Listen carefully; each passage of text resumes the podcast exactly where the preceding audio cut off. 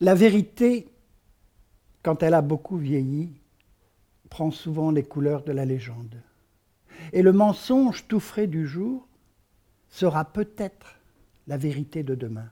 Aussi, je vous le demande expressément, n'allez pas chercher ce qu'il y a de vrai ou de faux dans mes histoires.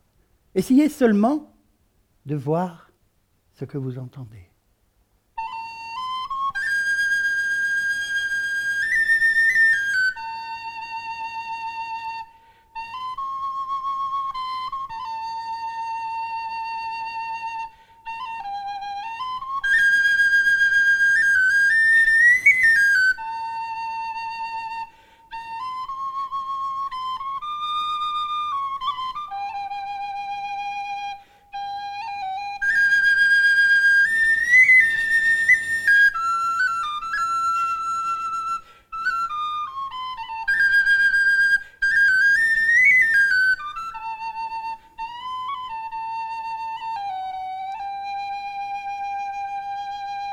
Il y a longtemps, bien longtemps, là-bas, en Irlande, les hommes vivaient heureux, au bord de la mer.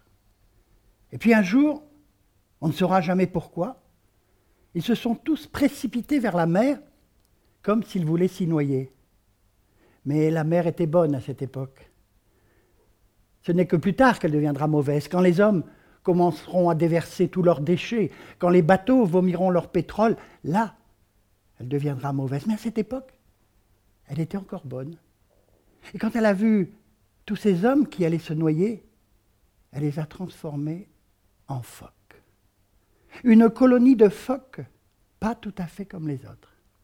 En effet, cette colonie-là avait la particularité de retrouver l'apparence humaine une fois par an, la nuit de Noël. Alors la nuit de Noël, c'était un spectacle merveilleux.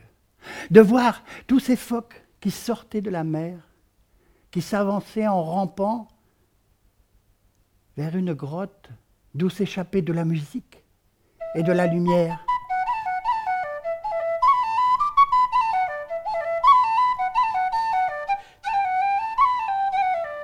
Ils se sont mis à danser, à danser toute la nuit à danser.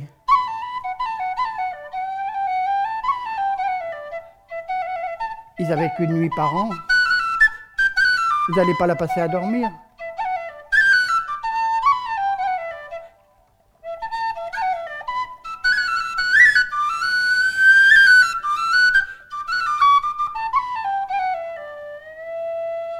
Avant de rentrer, chaque phoque avait retiré sa peau de phoque et l'avait accrochée à un rocher pour retrouver cette apparence humaine.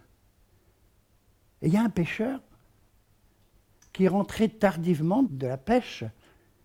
Il a vu toutes les peaux de phoque accrochées. Il a vu la lumière, il a entendu la musique, il s'est rapproché. Il n'a pas pu s'empêcher. Il a regardé à droite, à gauche, il a pris une peau, et il est rentré chez lui. Arrivé chez lui, il a mis la peau dans un grand coffre qu'il a fermé à clé avec une grosse clé. Il a mis la clé dans sa poche. Et il est allé se coucher. Le lendemain, il est retourné sur la plage. Ah ben là, tout était calme.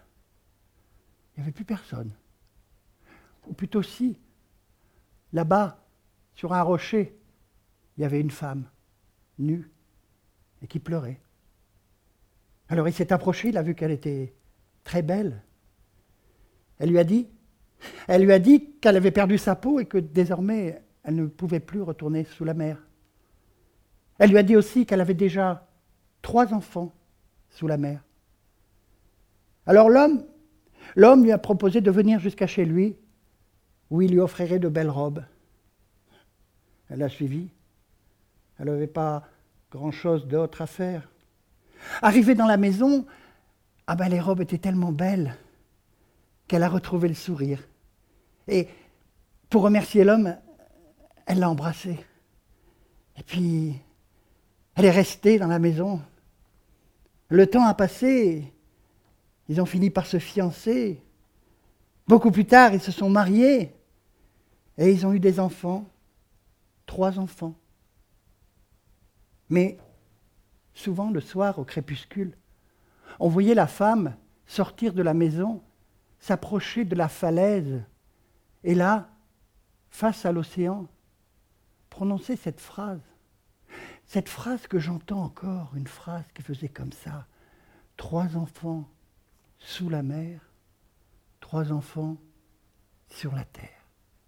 Trois enfants beneath the sea, sous la mer, three children trois enfants on the earth. sur la terre.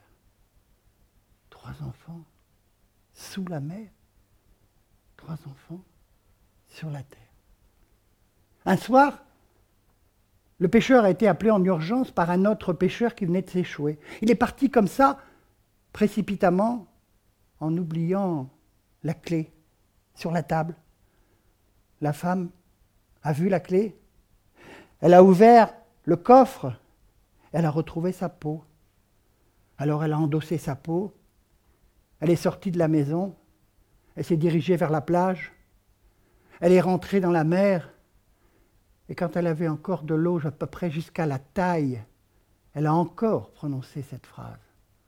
Trois enfants sous la mer, trois enfants sur la terre, trois enfants sous la mer, trois enfants sur la terre. Et elle a disparu dans l'océan. Le pêcheur, quand il est rentré, il a vu les enfants qui pleuraient. Il a vu le coffre ouvert, il a compris tout de suite.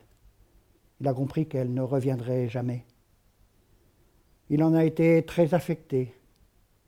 Mais c'était un pêcheur, n'est-ce pas? Et pour gagner sa vie, il fallait qu'il reprenne la mer.